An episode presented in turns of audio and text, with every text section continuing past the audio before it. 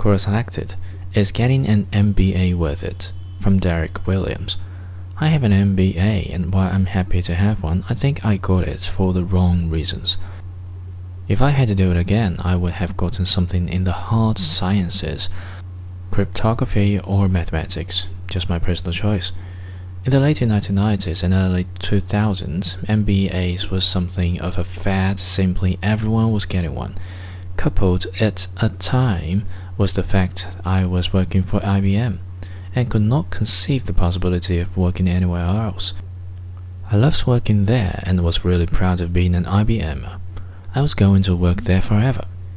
Then the layoffs and offshoring of IBM jobs started happening, and in one meeting, my then PDM, personal development manager, made an offhand remark that everyone except the MBAs were getting laid off.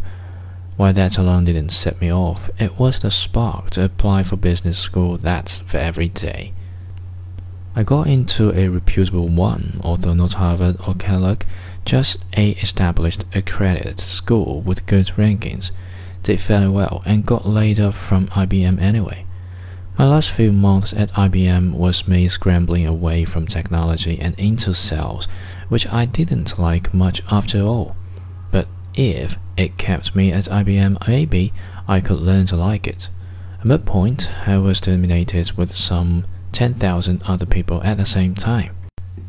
The MBA did help me find new work though, and help me with my career and the ability to evaluate new projects and work better with people, and made me comfortable with leadership.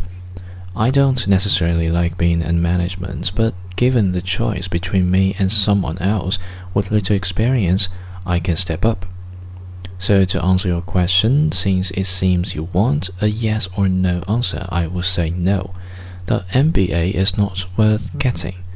To qualify this no, first, the MBA program is something you can learn on your own. Subscribe to a Harvard Business Journal, read the classic MBA textbooks, and there just might be a free MBA type course you can take online. This assumes you are interested in knowledge and not just the credentials. Second, the MBA program is a lot about networking. If you get to a top ranking program like Kellogg or Harvard, you will make excellent connections and that alone can be worth the money. Going to a good ranking but otherwise unremarkable school like I did got me some new friends, but not make connections that would be invaluable. I have connections with very nice people working as middle manager for Fortune 500 and small companies, not future president of the United States.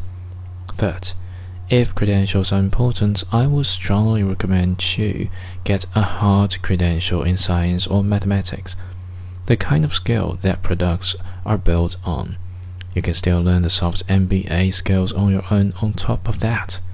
So that's my take on it. Your mileage may vary. Derek.